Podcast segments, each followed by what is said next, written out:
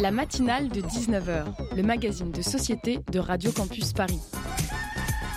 On y parle de sujets sérieux. Il n'y a pas d'édito enflammé sur le communautarisme blanc. De sujets moins sérieux. Ça peut être des bois sculptés à partir de formes naturelles interprétées. De ce qui se passe en Ile-de-France. Je me disais qu'à Paris, on était en avance sur la province. Et de débats pas forcément consensuels. Parlez-nous un peu de cette coupe monstruelle. Tous les jours, du lundi au jeudi, jusqu'à 20h, sur le 93.9. La semaine prochaine, j'ai rendez-vous avec le président de notre chère radio pour mon entretien individuel. Et si c'est pas le genre d'événement qui me motive particulièrement en général, cette fois-ci, je vais en profiter pour vider mon sac. Donc moi, je suis responsable de cette émission et je ne prends la parole au micro que quand les bénévoles sont occupés ailleurs ou qu'ils craquent car n'ont pas besoin d'être rémunérés pour être submergés par le travail. Ne vous méprenez pas, j'adore mon job, mais par la force des choses, ça ne peut pas toujours être à la hauteur de mes attentes. Ça arrive qu'on fasse une bonne émission de A à Z, bien sûr, et dans ce cas-là, c'est génial, mais c'est pas toujours le cas.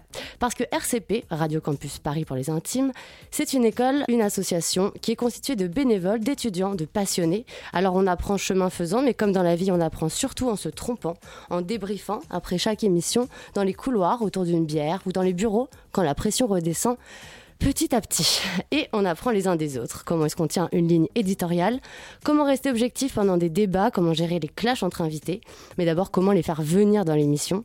Pour ça, une seule réponse, le harcèlement. Ça, ça me dérange pas. Je me suis entraînée sur mon premier petit copain au collège. Mais encore faut-il bien les choisir, ces invités. Parfois, ça coince un peu quand tu réalises en plein direct que tes deux invités soutiennent la même thèse et que donc non, ce ne sera pas le débat dont tu rêvais. Ah, et puis il y a aussi les invités peu cocasses, ceux qui prennent la place d'animateurs et qui te font te sentir toute petite. Il faut donc apprendre à se faire respecter, s'imposer, même avec un fauneur, c'est-à-dire un invité en duplex au téléphone sur un parking à l'étranger. Il y a aussi les discours pré-mâchés qui te font terminer l'émission à 19h58.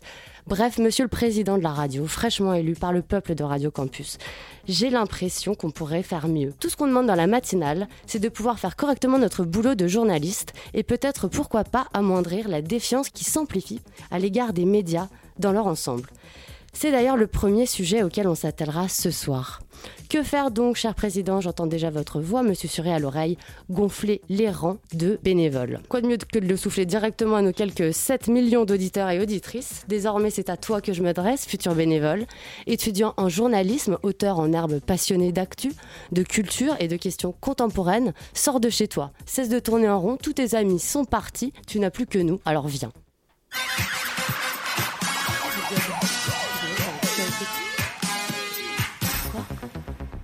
Bonsoir à toutes et à toutes, vous êtes bien dans la matinale de 19h. Au programme ce soir, on s'intéresse tout d'abord à la remise en cause des médias, notamment par le mouvement des Gilets jaunes, mais pas que, et le rejet des journalistes d'un point de vue sociologique avec nos deux invités, Maxime Vaudano, journaliste au Décodeur du Monde, et Jean-Marie Charon, sociologue spécialiste des médias et auteur notamment d'un ouvrage paru l'année dernière aux éditions Lire, Comprendre maintenant, intitulé Rédaction en invention, essai sur les mutations des médias d'information.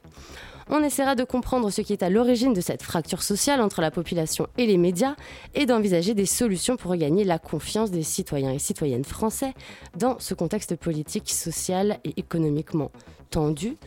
Et puis en seconde partie d'émission, nous recevrons Alexandre Touet, cofondateur d'LGBT Talent.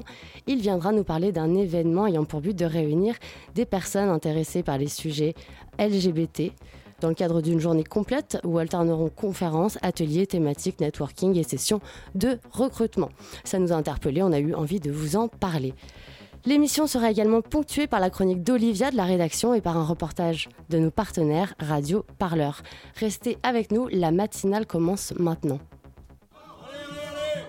Depuis le début du mouvement des Gilets jaunes, plusieurs journalistes ont été agressés par des manifestants.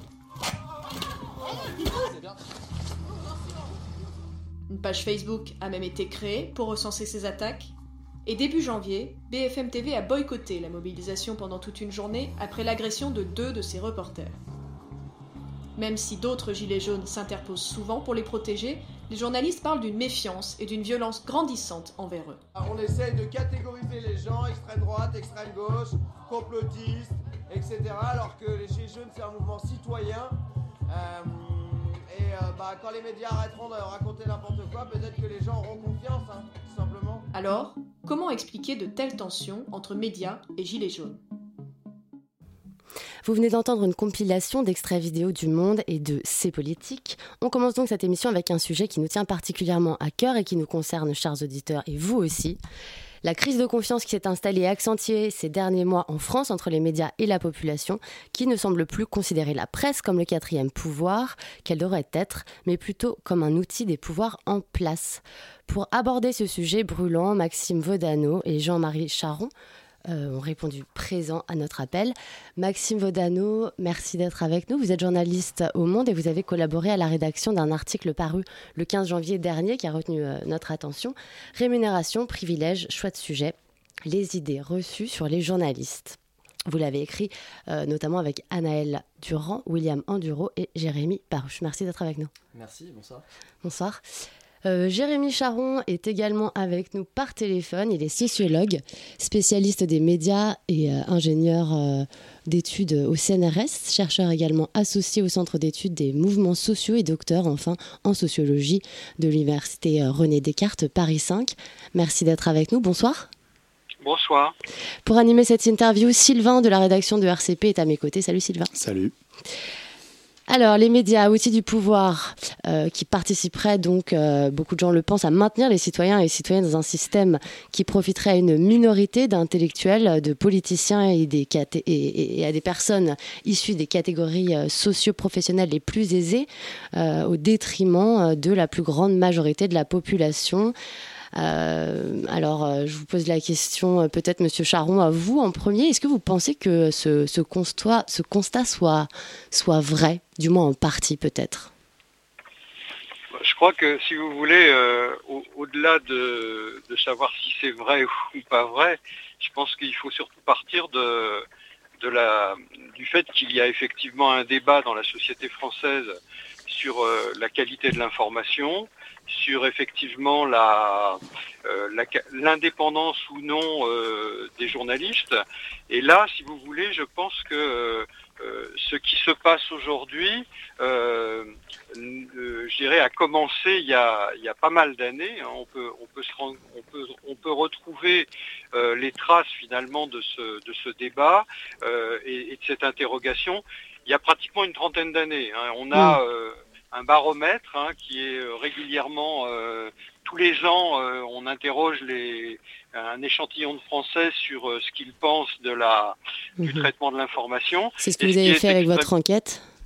Comment C'est ce que vous avez fait. En fait, vous avez mené une enquête pour écrire votre livre, c'est bien ça? Euh, C'est pas. Oui, enfin, c'est pas tout à fait moi qui ai mené une mm. enquête. C'est-à-dire que j'étais rédacteur en chef d'une revue qui, travaillait sur les médias, Média Pouvoir. Mm-hmm. Et c'est à, cette époque-là, on avait créé en 87 un, baromètre, effectivement, et qui a été repris depuis par la Croix. Et tous les ans, on a donc euh, les résultats de ce de cette enquête. Et ça montre effectivement que une personne sur deux, en gros, euh, ne pense pas que les, mm. les, les choses se passent exactement Mmh. comme les médias le disent. Première observation.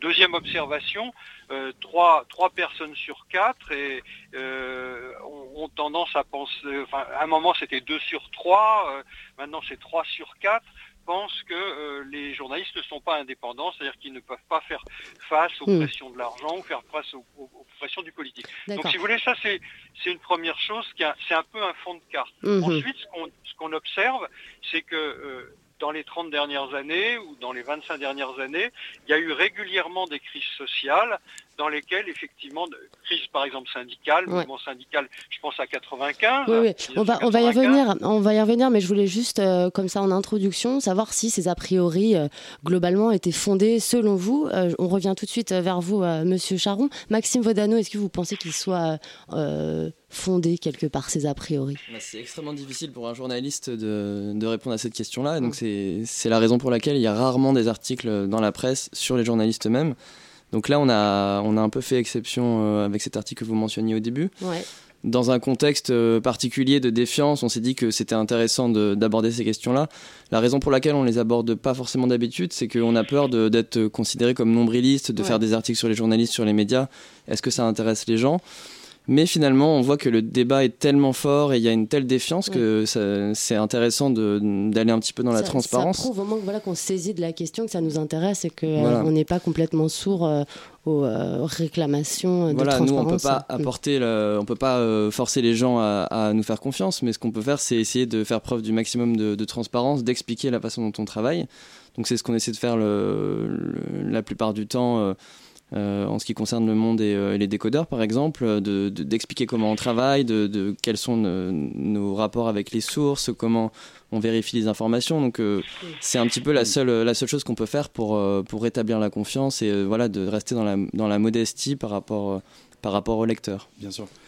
Je pense justement, on va revenir un peu à cette question de l'historique avec Jean-Marie Charon. Vous, dans votre article, vous parliez de la crise de 95 comme un moment clé du, clivage, de la création de ce clivage entre médias et revendications sociales. Puis en 2005, avec la crise des banlieues, une autre défiance plutôt entre populations euh, issues de la diversité et les médias qui s'installent. Euh, pouvez-vous revenir brièvement sur cette historique de la défiance envers les médias?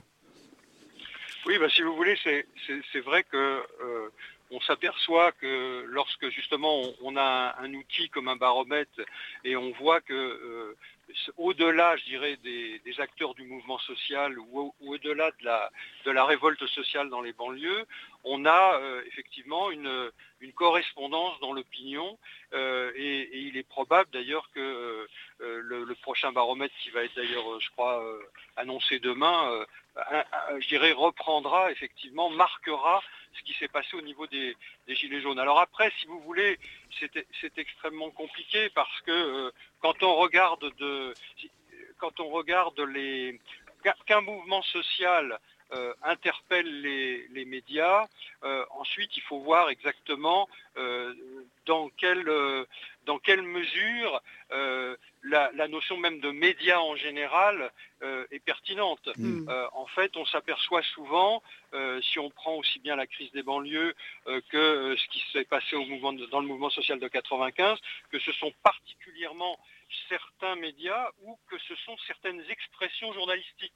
Bah, par exemple, euh, c'est très souvent, euh, je dirais, une tonalité qui est donnée plutôt par les éditorialistes qui va être euh, mis en cause et moins le travail de, terrain hmm. qui pourra être fait et, prenant la forme de reportage, prenant la forme d'enquête.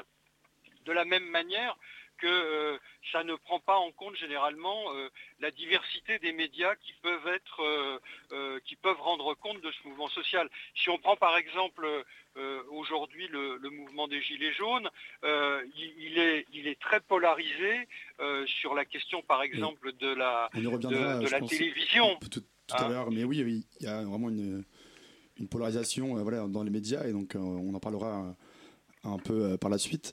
Euh, en revenant au, au, capital de ces grands médias, le capital des 90% des grands journaux est aujourd'hui contrôlé par les, des membres du CAC 40. Euh, puisque la presse ne paye plus, apparemment, euh, quel intérêt à être actionnaire d'un média sinon celui d'exercer de l'influence et d'avoir une forme de droit de regard sur l'information? Et en quoi ça pourrait expliquer peut-être une partie de cette défiance, en fait, vis-à-vis du, du capital des médias en fait Écoutez, je ne sais pas dans quelle mesure euh, la, question de la propriété des médias euh, est, à ce point au cœur du débat. Euh, c'est vrai qu'on a, on a, on a, une, on a je dirais une, concentration importante qu'on retrouve d'ailleurs dans la plupart des pays mm. européens, dans les pays, on va dire, occidentaux, sans parler de, de pays où, parfois il y a des, systèmes qui, sont, euh, qui contrôlent les médias encore beaucoup plus directement. Euh, moi, ce qui m'avait frappé, puisque ça fait assez longtemps que je travaille sur le sujet, quand on fait un travail de terrain euh, où on, travaille, on travaille avec les gens de différentes catégories sociales, de différents, de différents engagements sur la question des médias, c'est c'est pas forcément la question de la propriété qui ressort le plus. la question de la propriété, elle est, et, je trouve à juste titre, euh, euh, en débat, plutôt, je dirais, dans un courant euh, de réflexion sur les médias, dans un courant critique. Hmm. Et, vous parliez de 95, on peut dire que le, 95 est aussi fondateur un peu de l'apparition d'un courant critique peut-être plus fort que ce n'était le cas précédemment. Je pense notamment avec le rôle qu'a pu jouer Pierre Bourdieu à, cette époque-là et d'autres gens autour de lui, Patrick Champagne, etc. Absolument. Mm, et, le développement de, structures comme Acrimed ou de comment dire l'investissement de, publications comme le monde diplomatique dans ce, de ce débat. Là, il est incontestable que euh, cette question est au cœur de ce, de ce mouvement critique, enfin disons de ce mouvement intellectuel critique. Dans le grand public, euh, cette question de la propriété elle est, euh, elle est moins, elle est moins, importante. Très bien, on y revient tout de suite. Excusez-moi, je vous coupe, on va faire une petite coupure musicale. On va revenir euh, tout de suite à ce sujet qui nous passionne, mais le temps file. Euh, vous restez avec nous, on revient tout de suite après ça. Jamais je n'avais vu tomber autant de pluie de toute ma vie. D'un coup les rues se sont vidées, d'un coup la vie s'est arrêtée. Me voilà seul dans une ruelle et la pénombre cache trois drôles de garçons. Le premier sort et me parle un peu de la pluie qui nous visite. Le deuxième à son tour arrive et me demande une cigarette. Mais le troisième a dans la tête plus d'une emmerde Et sa gauche s'était lancée.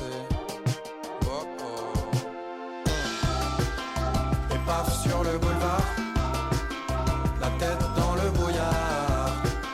Pourquoi je parle au loupard, j'en sais rien, c'est le jeu, je vais pas raser les murs. Ils m'ont pris mes baskets, ma veste, mes cigarettes. Pendant que je restais sur place, sans un mot, sans un geste, et l'air désabusé. Jamais je n'avais fait tourner autant une scène en mon esprit. En la rejouant me venaient quelques réponses bien senties. Que j'aurais pu lancer sans peur aux trois voleurs Quitte à se faire amocher. Autant dire ce que ça fait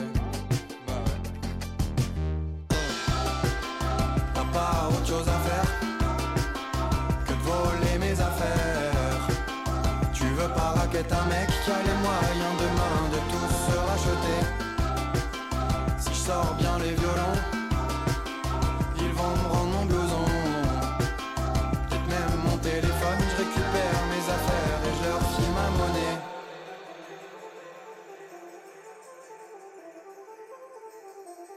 Jamais je n'avais vu tomber autant de pluie de toute ma vie. D'un coup les rues se sont vidées, d'un coup la vie s'est arrêtée. Me voilà seul dans une ruelle et la pénombre cache trois drôles de garçons qui en veulent à mon blouson. Oh oh. Sur le boulevard, la tête dans le brouillard. Pourquoi je parle au loup-bar, j'en sais rien, c'est le jeu, je vais pas raser les murs. Ils en veulent à mes baskets. C'était les trois loupards de Voyous sur Radio Campus Paris. La matinale de 19h sur Radio Campus Paris. Vous êtes toujours sur le 93.9. Nous sommes en compagnie de Maxime Vaudano, journaliste décodeur du Monde, et de Jean-Marie Charon, sociologue spécialiste des médias, qui est avec nous par téléphone. Avant la pause, euh, on parlait du fait que finalement, euh, le fait que les médias soient concentrés euh, par une poignée de pouvoir ne concerne pas plus que ça euh, euh, les, le mouvement des Gilets jaunes, c'est ce que vous nous disiez, Monsieur Charon. Euh, je, passe la parole à mon coéquipier qui avait une question. Oui, on entend parfois parler d'une fracture sociale entre journalistes et population. et Maxime Vodano, dans votre article des décodeurs, vous mettez à jour de nombreuses idées reçues, dont celle sur le niveau de vie des journalistes, qui est bien plus complexe en réalité.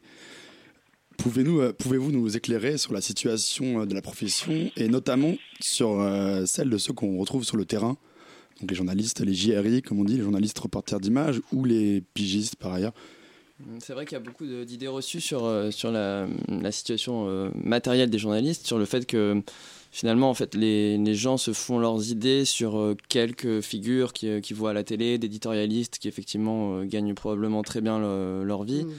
Euh, mais en fait, la réalité, quand on regarde les, chiffres derrière, c'est que les journalistes sont euh, dans, des, euh, dans une situation qui est supérieure à la moyenne des Français, mais qui n'est pas dans des proportions euh, énormes. Qui rester précaire souvent. Voilà, y a, et il y a énormément de journalistes qui sont dans la précarité, qui sont, qui sont dans des contrats à durée déterminée et qui ont des salaires qui sont, qui sont pas mirobolants. Donc en fait, le, le, cliché selon lequel tous les journalistes vivent dans les, beaux quartiers à Paris. Oui, mais ils doivent quand même rendre compte, rendre des comptes à leur, à leur rédaction. Donc il y a quand même une ligne éditoriale à, à, suivre Est-ce que vous pensez que... Oui, alors là, c'est une, une, question différente. C'est-à-dire qu'il y a d'un côté les conditions de vie sur le fait que... Voilà, c'est-à-dire que les, tous les journalistes ne sont pas totalement déconnectés et ne, gagnent pas 20 mm. 000 euros par mois. Ça, c'est une chose. et après, il y a la question de, de, la, de la ligne éditoriale, de l'indépendance par rapport... Euh, mm par rapport aux, médias C'est la question que vous posez, je pense. Euh, et là aussi, il y, a beaucoup de fantasmes sur la façon dont on travaille. En fait, on a souvent l'impression que... Par exemple, vous, vous, travaillez au Monde, vous pouvez nous en parler Voilà, donc il y a plusieurs questions qui se posent. Il y a la question de est-ce que euh, nos actionnaires, dont, c'est la question qu'on évoquait tout à l'heure, qui sont propriétaires de... du journal euh, influence, c'est pas le cas parce qu'il y a des chartes d'indépendance. Donc, mhm. même si nos actionnaires sont des milliardaires, ils n'interviennent pas du tout au quotidien dans, dans la rédaction. Et après, il y a est-ce que euh, les annonceurs, les publicitaires interviennent parce qu'il y a une pression économique? Euh, C'est euh, c'est pas le cas. Ils peuvent tenter de le faire, mais c'est pas le cas. Et puis il y a toute une, tout un fantasme sur le fait que c'est les directeurs des journaux qui vont influencer, qui vont finalement décider. de la ligne de tous les articles. Nous, au Monde, on publie 400 à 500 articles par jour, donc vous imaginez bien que le directeur n'a pas le temps de tous les lire. Et donc, en fait, c'est euh, l'idée, c'est de dire que c'est quand même un, travail qui est assez collectif. Il y a énormément de gens qui euh, entrent dans la fabrication d'un article. Euh, entre le rédacteur ou la rédactrice qui écrit l'article et la publication, il y a plein de gens qui interviennent. Donc en fait, ça fait autant de niveaux de, contre-pouvoir qui permettent d'équilibrer et qui font des garanties supplémentaires pour, pour l'indépendance des articles qui sont publiés normalement quand ça se passe bien. Merci pour cette cet euh, éclairage, cette réponse. Euh, on va revenir un peu sur la crise des Gilets jaunes, qui est un peu le, déclenchement, ou en tout cas le révélateur euh, de cette crise de défiance envers les médias. donc ce mouvement des Gilets jaunes est, à part, parce qu'il n'y a, pas de porte-parole, pas d'interlocuteurs de, syndicats, et beaucoup d'événements très disparates, souvent non déclarés. comment se positionner en tant que, que média face à cette multitude? Euh, c'est extrêmement difficile à appréhender. C'est la question que se posent beaucoup de médias depuis le, début de ce mouvement. Il y a beaucoup de médias qui font leur autocritique en se disant euh, est-ce qu'on est passé à côté dans le traitement de cette crise? Est-ce qu'on n'est pas suffisamment allé à la rencontre des gens sur les ronds-points? Ou est-ce qu'au contraire, on est allé trop sur les ronds-points et pas assez sur les réseaux sociaux où, mm. il y a une autre population de gilets jaunes qui se trouve? Donc, euh, ça paraît impossible de satisfaire. Tout voilà, le monde. on peut pas satisfaire. Le mm. but, c'est de rester, euh, de rester humble euh, et de se dire qu'on n'a pas forcément enfin, on n'a pas forcément fait au mieux et de continuer à essayer de de mieux faire pour, euh, pour appréhender ce phénomène qui, que personne n'arrive vraiment à appréhender, que ce soit les journalistes, les politiques ou les, euh, les, chercheurs. on arrive quand même à un certain degré de violence qui est assez euh, rare. On a vu qu'il y a plusieurs journalistes qui se sont fait agresser, même si certains manifestants gilets jaunes sont venus à la rescousse. de certaines de ces personnes. Quand est-ce qu'on a atteint un tel niveau de violence envers les journalistes Monsieur Charon, peut-être? Bah, écoutez, on, avait, euh, on, avait observé une, montée de la violence, c'est-à-dire au sens, euh, on, a, on a parlé tout à l'heure de 95, après il y a eu d'autres mouvements sociaux, syndicaux, où on a commencé à voir des journalistes, euh, notamment de télévision, un peu malmenés, être obligés de travailler derrière les CRS et ou ne plus, être accueillis dans les assemblées générales, y compris les assemblées générales étudiantes, alors que souvent c'était un peu une tradition.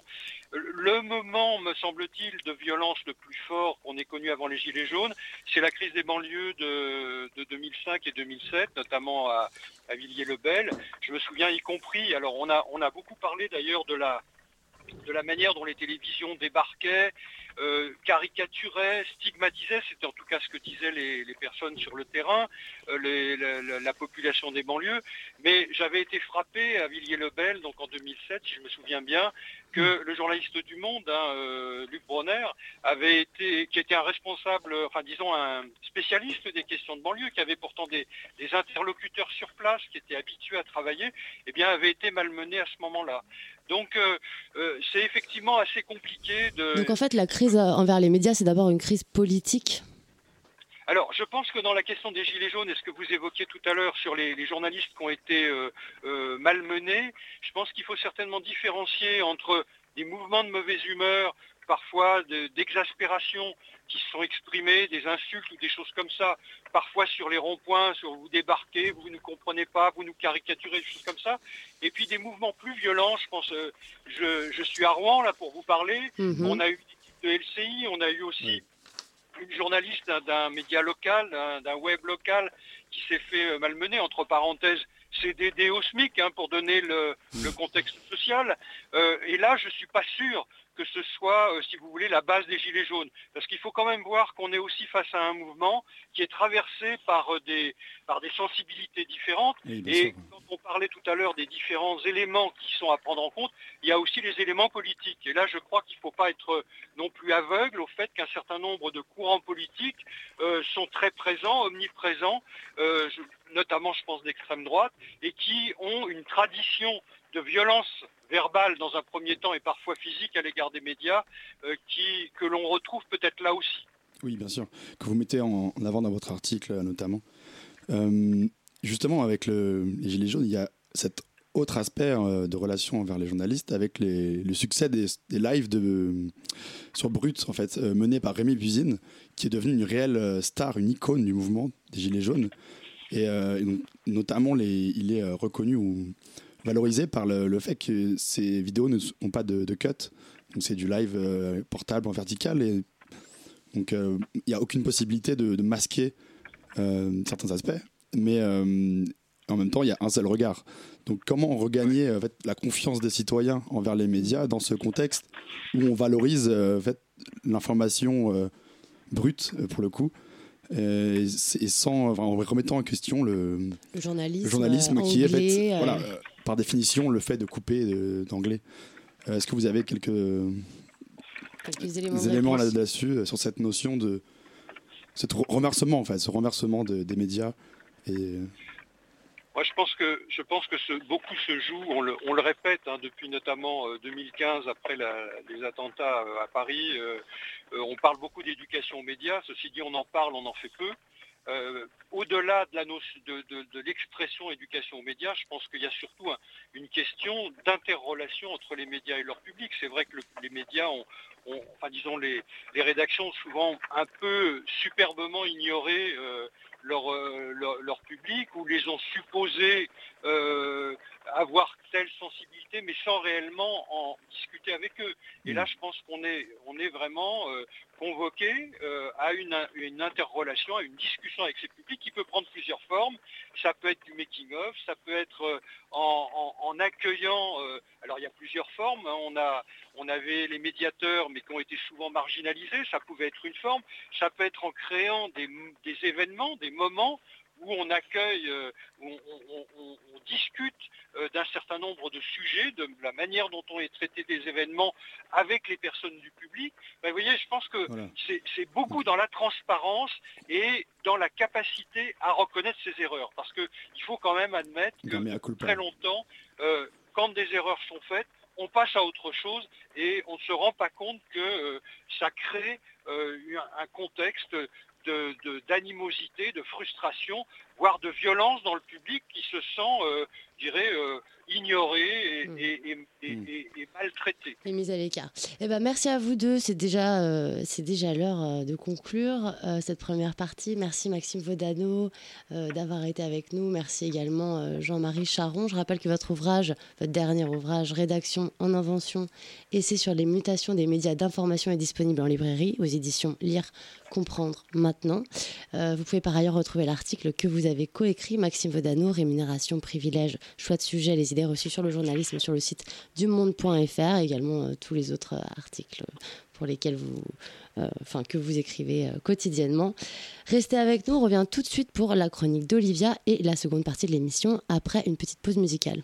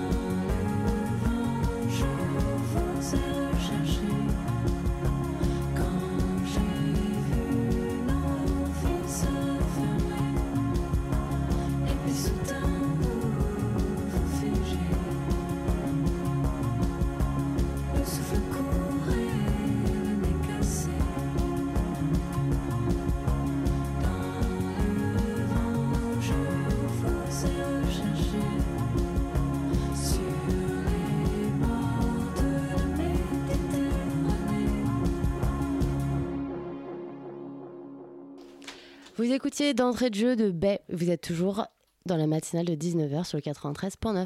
La matinale de 19h, le magazine de société de Radio Campus Paris. Et tout de suite, on retrouve Olivia qui nous parle d'une initiative citoyenne et solidaire. Bonsoir à toutes, bonsoir à tous. Ce soir, je vous parle d'une association que j'ai découverte il y a trois ans et qui a considérablement transformé ma vie. Mais avant d'en venir au fait, j'aimerais vous raconter comment tout ça est arrivé. Nous sommes en novembre 2015. Un beau jour, alors que je sors du métro, je tombe sur mes voisins, Clara et Mathieu. Pas mécontents de se croiser par hasard, on discute quelques instants sur le trottoir, et là, j'apprends qu'ils vont passer l'après-midi avec Harold, leur nouveau filleul. Comment ça, nouveau filleul? Oui, oui, me dit Mathieu. En fait, il existe à Paris une asso qui met en relation des adultes et des enfants dans le cadre d'un parrainage. Du coup, Clara et Mathieu sont devenus les parrains d'Harold, qui a 6 ans. Et ensemble, ils font plein de choses marrantes. Là-dessus, on se quitte. Sur les quelques 200 mètres qui me séparent de chez moi, je me prends à rêver que moi aussi, un de ces jours, j'aimerais avoir un ou une filleule avec qui on ferait des blagues et des gâteaux. À peine rentré chez moi, je file sur le site internet de l'assaut et je me mets à envisager ce projet avec un peu plus de sérieux. Après quelques jours de réflexion sur les enjeux que représente un parrainage, je rédige ma lettre de motivation. Et pendant les semaines à venir, les semaines qui suivent, je rencontre plusieurs personnes de l'assaut, et notamment des psys, qui veulent s'assurer, et c'est plutôt rassurant, que je ne suis pas une psychopathe, pédophile, infantivore, et j'en passe. Et heureusement, il en résulte que ma demande est acceptée. Quelques semaines plus tard, mon téléphone sonne. L'assaut a pensé à moi pour une jeune qui est à la recherche d'une marraine.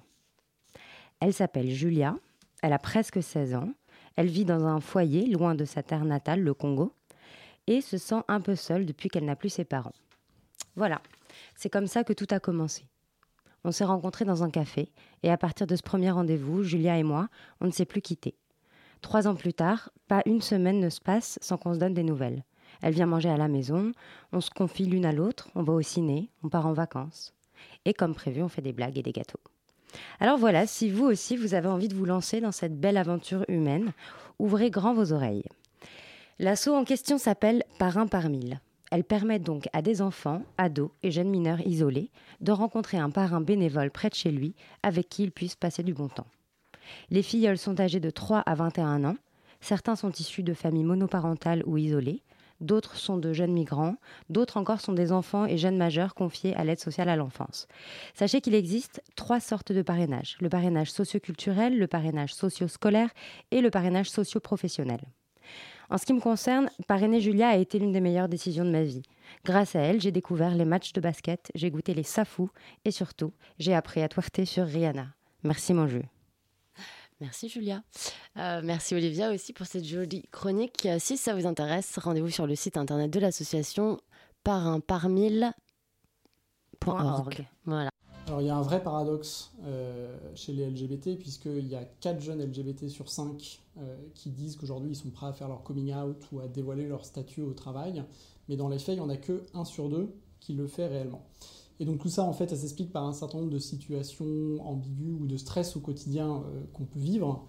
Euh, par exemple, il y a un tiers aujourd'hui des jeunes LGBT qui disent qu'être out au travail, en fait, bah, c'est plutôt un risque pour leur carrière.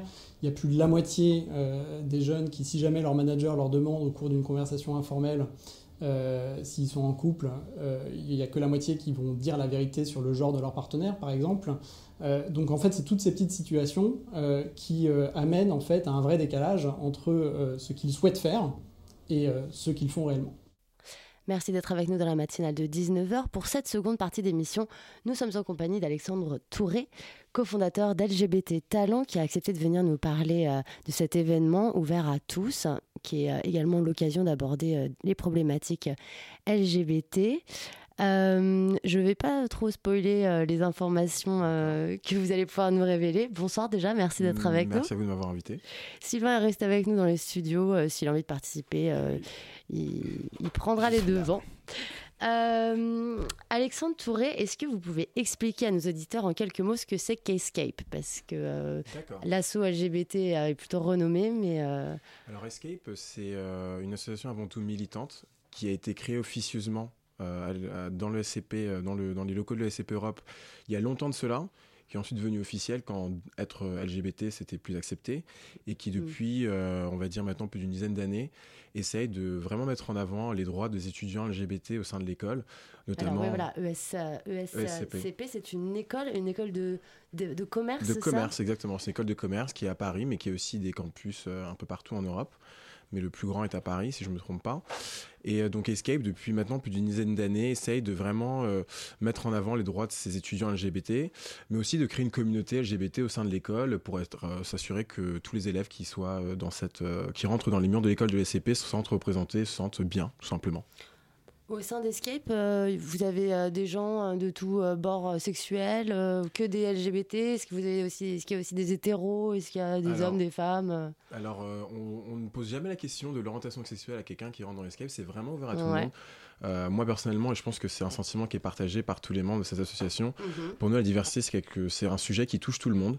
On a tous une partie de diversité en soi et même si on ne l'a pas, ça peut être un sujet intéressant sur lequel on peut discuter. On peut avoir un proche qui, qui fait partie de, de, d'une des, des, milliers de lettres qui existent euh, aujourd'hui euh, dans, dans, dans, le, dans, le, dans l'univers LGBT. Donc on accepte tout le monde. il y en a plusieurs, il y en a beaucoup, plus exactement. Mais c'est vraiment ouvert à tout le monde. C'est combien de personnes ESCP euh, e euh, Europe euh, aujourd'hui à peu près Vous savez ESCP Europe, alors je pourrais pas vous dire exactement combien de personnes. Et Escape du coup Escape du coup, on a des membres qui sont actifs sur le. On a une page Facebook avec 2000 personnes qui, qui nous suivent et qui regardent nos événements et qui nous like. Ensuite, on a plus d'une centaine de, un petit, un petit peu moins de 120 étudiants qui sont, on va dire, plus ou moins actifs sont bénévoles euh, Bénévoles. Il y a des personnes qui sont bénévoles et des personnes qui sont dans le, qui vont, qui vont venir de temps en temps pour des événements, d'autres personnes qui font partie carrément de l'organisation de, de, de Escape et qui mhm. donc travaillent pour organiser les événements, qui, qui travaillent pour organiser les manifestations, ce genre de choses. D'accord. Alors vous avez cofondé euh, LGB euh, Talent. Est-ce qu'on peut revenir sur ce que c'est exactement? Alors, euh, LGBT Talent, c'est une histoire qui a commencé il y a trois ans, encore une mhm. fois, dans les murs de l'SCP. Euh, avec plusieurs camarades de classe et, euh, qui faisaient partie de l'association. On a mhm. fait un voyage pour aller en Angleterre.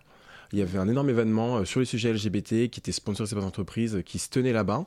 Et on a trouvé que c'était une bonne idée d'aller voir un peu ce qui se faisait de l'autre côté de, la Manche. Et en arrivant là-bas, on a été tous, je pense, en tout cas je parle pour moi, étonnés, émus aussi à la fois, de voir un tel engagement de la part de grosses entreprises, de personnes on va dire, qui, ont des positions euh, élevées, entre guillemets, dans la société, de se déplacer, de, passer toute une journée euh, pour discuter de ces sujets-là. Et on était vraiment traités, si je peux me permettre, euh, comme des, un peu comme des rois. Et c'était quelque chose qui changeait beaucoup parce qu'en France, les sujets de diversité, on aime en parler, mais c'est à la fois des sujets qui font peur.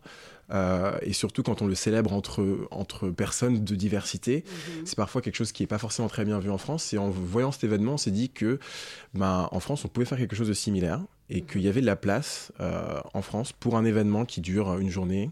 Euh, pour discuter de, thématiques, excusez-moi, LGBT, faire venir du monde, motiver les jeunes professionnels et les jeunes étudiants. Le but, en fait, c'est quoi? C'est de rapprocher euh, les entreprises des communautés LGBT pour qu'elles soient mieux incluses au sein des sociétés?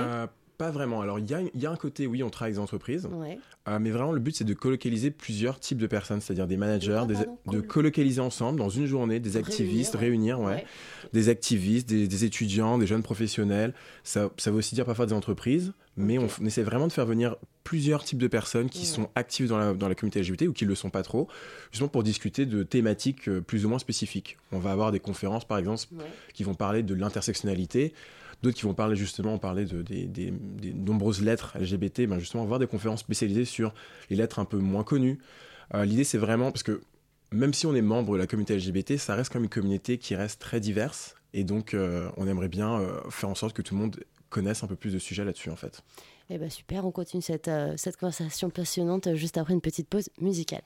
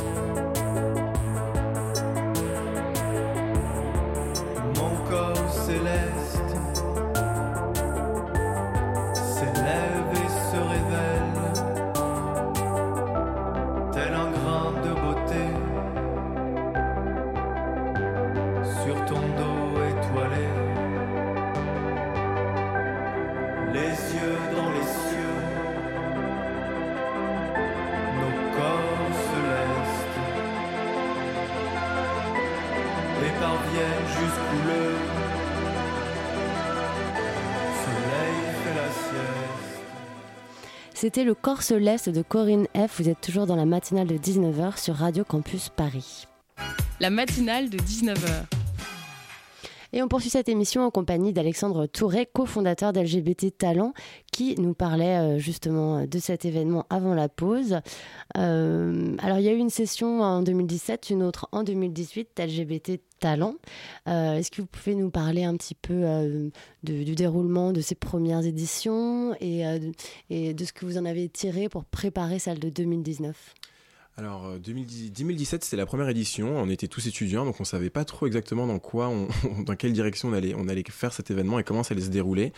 On l'a fait euh, à l'ESCP euh, grâce au soutien de l'école. Et on a fait venir un peu des, médias, des personnes emblématiques. On a eu une centaine euh, de participants, ce qui nous a pour être tout à fait honnête, on, on disait qu'on allait en avoir 100, mais on pensait pas aller avoir autant de personnes qui allaient se déplacer pour toute une journée pour venir parler de ces sujets-là. C'était à Paris également à, à Paris, ouais, dans les Mhm. locaux de l'ESCP Europe à Paris. Et euh, ce que les gens nous ont demandé, c'était de- d'en refaire une, en fait. Et donc, euh, pour la l'année 2018, on a eu le retour d'entreprises qui voulaient vraiment participer avec nous et travailler avec nous pour la mise en place, cette fois-ci, euh, de d'LGBT Talents. D'accord, donc 2017, il n'y avait pas d'entreprise. C'est à partir de 2018 que Il y avait des entreprises, euh, Mm. il y avait des entreprises partenaires. On avait Mhm. aussi gagné des concours d'innovation pour subventionner, euh, pour subventionner euh, l'événement. Euh, L'année d'après, on va dire qu'on a eu le retour d'entreprises qui avaient été présentes ou qui avaient entendu parler de l'événement et qui ont décidé de, de nous accompagner euh, pour la, la seconde édition. C'est quoi l'intérêt des entreprises euh, à prendre part à, un tel événement selon vous? C'est une bonne question. Alors euh, moi je pense qu'il y a plusieurs, euh, chantiers. Aujourd'hui, les personnes, on va dire les, les, millennials, si je peux me permettre, ne veulent pas forcément travailler dans une entreprise juste pour travailler. Pour eux, c'est important qu'u- qu'une entreprise reflète leurs valeurs. Et pour l'entreprise, c'est important d'avoir des, comment dire, des personnes qui travaillent chez eux qui se sentent bien. Et des études ont été faites qui montrent que des jeunes LGBT, ils vont potentiellement ne pas postuler pour telle ou telle entreprise parce qu'ils ont peur de que être out dans cette entreprise, ça pourrait être un frein dans leur carrière. Et donc, il y a certaines boîtes qui se sont rendues compte que c'était pas du tout possible et que ce qu'ils voulaient, c'était attirer des talents et faire en sorte que les gens se sentent bien. Euh, Pas mal de boîtes américaines font ça aussi. C'est Ouais. quelque chose qui vient vraiment des États-Unis. C'est plus le cas euh, outre-Atlantique qu'à Paris, peut-être. C'est plus le cas outre-Atlantique à Paris, mais moi j'ai été euh, extrêmement choqué de voir un, un très fort investissement de- du côté privé sur les sujets de diversité en France notamment. C'est quelque chose qui est de plus en plus important et qui fait que, enfin, nous en parlant à des jeunes avec qui on travaille et des participants qui viennent à nos événements, euh, Mhm. pour eux c'est très important travailler dans une entreprise où euh, dire qu'ils ont passé leur week-end avec leur conjoint, euh, ça pose pas problème. Ou s'il y a une mobilité qui se fait dans un pays là où être LGBT ça peut poser problème, qu'ils se sentent pas dans une situation de stress, de devoir expliquer euh, pourquoi ils veulent pas travailler dans tel ou tel pays. Et alors, en plus de, d'avoir la capacité d'affirmer son orientation sexuelle en entreprise, LGBT talent, en fait, selon vous, c'est aussi euh, un moyen euh, de, d'expliquer qu'en fait, euh, on, peut, on peut en tirer quelque chose, en fait, que ça va être une valeur ajoutée. Euh, au sein d'une entreprise, de faire partie d'une communauté, d'être suivi par... euh, Oui, je dirais même, même en dehors juste de l'entreprise, euh, euh, je pense même dans, dans, dans la vie en général, moi, pendant, j'ai- toujours essayé en tout cas d'être un peu investi dans les sujets de diversité, et pendant longtemps, je n'osais pas forcément en parler ou être, être visible là-dessus. Et c'est vrai que en, en voyant des gens qui ont fait tellement de choses, ce serait dommage de le cacher juste parce qu'on a cette étiquette LGBT dessus. Donc LGBT Talent, il y a le, le côté de se dire oui, soyez out en entreprise, mais je, je trouve que c'est beaucoup plus large que ça.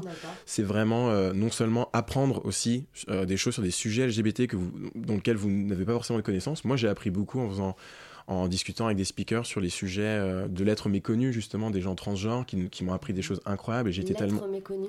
C'est-à-dire euh, les plus de LGBT+. Donc il y a lesbiens, Ah, gays, bisexuels, euh, trans, et après il y en a... Qu'est-ce que vous avez appris, par exemple, qui vous a surpris toute la, tout le process de transformation d'une personne qui n'est pas forcément un process juste physique, qui est aussi un process légal et qu'il faut prévenir, quand une entreprise prévenir ses managers, il faut changer son nom à la mairie et qu'il y a beaucoup de difficultés à faire ça et que c'est des gens qui ne sont pas forcément accompagnés, qui n'ont pas beaucoup de visibilité. Et c'est vrai que ça, c'est. Quand on écoute une personne qui a vécu ça euh, lors d'une conférence LGBT, on se dit que qu'il y a vraiment des choses à faire dans notre communauté pour nous aider entre nous. Et c'est aussi un des, un des buts, je dirais, euh, majeurs de, de, de la conférence LGBT Talents. De faire en sorte que les gens prennent conscience qu'il y a une diversité énorme au sein de la communauté LGBT et qu'il y a tellement de choses à apprendre et que eux aussi se sentir bien, je pense, par rapport à ça. S'il y avait un message que vous souhaiteriez euh, envoyer euh, aux participants, alors qui, qui fassent partie euh, du monde de l'entreprise euh, ou, qui, ou pas, euh, Mm. ce serait quoi le... Moi, ce que, le message que j'aurais à, à leur donner, ce serait ben, d'être curieux. Je pense que la curiosité, c'est quelque chose de très important, de, de venir. Encore une fois, l'event est ouvert à tout le monde, qu'on soit hétéro, bi, gay, c'est vraiment ouvert à tout le monde. Il y a beaucoup de choses, euh, beaucoup de sujets qui vont être discutés euh, lors de différentes conférences, des ateliers et des workshops. Euh, donc moi, l'idée, c'est de venir, de, de venir nombreux et curieux, avec une ouverture d'esprit, et euh, être prêt à écouter des gens et échanger avec eux et pouvoir vraiment débattre sur n'importe quel sujet euh, afférent à la communauté LGBT et à la diversité en plus générale. Eh ben, bah, super, merci beaucoup Alexandre Merci Touré d'avoir accepté euh, notre invitation. Je rappelle que vous pouvez retrouver toutes les infos de l'événement sur le site lgbttalent.eu. Euh, ça se déroulera le 16 février prochain à Paris. Ça coûte 10 euros, 5 euros pour les étudiants et ça inclut l'accès à toutes les conférences, les activités, les ateliers et plein d'autres surprises euh, qui vous ont euh, réservées. Merci encore d'avoir été avec nous. Euh, tout de suite, on écoute un reportage de notre partenaire Radio Parleur sur la fermeture de PSA à Saint-Ouen. Euh, C'est un reportage de Scarlett Pain. Donc là, nous sommes devant le site euh, Saint-Ouen. Une cinquantaine euh, d'ouvriers euh, de chez PSA sont actuellement à l'extérieur. Euh, Ils déroulent euh, pancartes et, euh, et banderoles, non à la fermeture.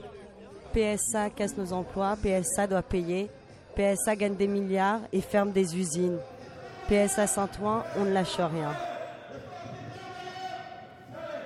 Gaëtan Minardi, délégué syndical CGT, ouvrier à Saint-Ouen depuis trois ans et auparavant j'étais à Aulnay. Donc la situation c'est que l'entreprise euh, Saint-Ouen qui fabrique des pièces détachées de carrosserie pour le, groupe PSA est en voie de fermeture. C'est une situation qui est programmée par le groupe PSA depuis très longtemps puisqu'il n'y a pas d'investissement depuis dix ans et qu'ils avaient l'intention de fermer ce site où il y a encore plus de 300, 300 personnes à l'heure actuelle et que le site a été choisi pour euh, accueillir ce futur hôpital. qui regroupera Bichat et Beaujon. Donc ce serait une réquisition de l'État. Et PSA se cache derrière cette décision de, de- de- le- des hôpitaux publics, enfin de, de l'hôpi- de la PHP et de l'État pour dire nous on n'y peut rien, on est obligé de fermer. Est-ce que tout le monde est pour se retrouver à 6h15 à l'espace com? Levez les mains pour l'équipe A, s'il vous plaît. Ce qu'il faut juste retenir, c'est que PSA est un groupe riche à milliards. Ils ont fait beaucoup de bénéfices. Cette année, ils annoncent plus de 8% de- d'augmentation euh, de bénéfices. C'est nous qui travaillons, c'est nous qui faisons les profits. Et là, ils nous jettent comme des merdes. hein. Moi qui ai le plus bas salaire de l'usine, j'ai 9 ans d'ancienneté. On me propose entre à peu près euh, entre 40 000 et 45 000 euros si je quitte le groupe. Mais j'ai aucun CDI derrière. La direction ne nous donne pas de garantie, rien du tout. Ils nous annoncent pas la vente des terrains, ils nous disent pas exactement, euh, même une fourchette, hein, ils nous disent pas combien ils vont vendre le terrain. Ça peut jouer aux alentours de 30 millions, 40 millions euh, euh, d'euros. Donc euh, franchement, nous ce qu'on revendique c'est au moins 100 000 euros pour tous. Notre PDG Tavares, lui, il touche 400 000 euros par mois. Donc franchement, c'est une honte. hein. En une semaine, en deux semaines, ils se touchent bon, largement 100 000 euros. Donc nous, ce qu'on réclame, c'est nos droits. Aujourd'hui, on va perdre tous notre emploi et il n'y a aucune garantie qu'on en retrouve un demain. Alors, je peux vous donner un truc, c'est qu'hier, moi, été faire euh, un entretien d'embauche. Je suis pas sûr d'être pris. Donc ça fait peur. C'est quelque chose qui nous, qui nous turlupine euh, tous les jours. Franchement, euh, je vois pas où ils nous écoutent. Ça, c'est un discours euh, purement de la direction. La réalité, c'est que nous, aujourd'hui, on va se retrouver sans emploi. Non, moi, je suis pas d'accord. On pliera pas, on pliera pas. Il y a nos familles, on n'est pas que 300, on est plus que 300, on est 300 fois 6. Parce que par famille, il y en a qui ont 5 enfants, il y en a qui en ont 2, il y en a qui en ont 1, il y en a qui en ont pas. Mais si on fait le total, je pense qu'on est... On atteint les 1000 personnes qui sont impactées par la fermeture de l'usine. Et je ne vous parle même pas des, deux hôpitaux, Beaujon et Bichat. Euh, quand on a parlé avec les élus euh, de, de la mairie, ils nous ont dit qu'ils vont perdre plus de 500 lits. Qui c'est qui va en profiter vraiment? Certainement pas nous, les ouvriers de PSA et les ouvriers des hôpitaux. C'est pas vrai. Voilà pourquoi je, me lève aujourd'hui. Et je fais partie d'aucun syndicat. Ça, c'est important que je le dise. Si je me revendiquerais, je dirais que je suis un gilet jaune. Voilà. Et force à tous les gilets jaunes de France. Le son de toutes les luttes. Sur radioparleur.net. Merci à Scarlett Bain pour ce reportage et merci aux équipes de Radio Parleur. À peine le temps de conclure et de remercier Sylvain de m'avoir accompagné dans cette matinale du 22 janvier. Merci à Simon pour la réalisation et le reste. Merci enfin à Maxime, Christophe, Hugolin et Pauline pour la coordination. Si vous avez manqué une partie ou que vous voulez des infos euh, supplémentaires, euh, tout sera disponible sur notre page Facebook et euh, sur le site de radiocampusparis.org. Surtout restez bien avec nous. Tout de suite, c'est l'heure de Thelma et Louise. Alors, Louise, de quoi vous allez nous parler ce soir? Alors ce soir, on parle humour et féminisme avec l'humoriste Tani. Voilà, tout un programme. On va rigoler dans cette émission, je pense. Eh bien, vous avez bien de la chance. Ouais, on va se marrer ce soir. Je vais rester avec vous. Euh, bonne émission et à demain pour euh, une nouvelle matinale sur le 93.9.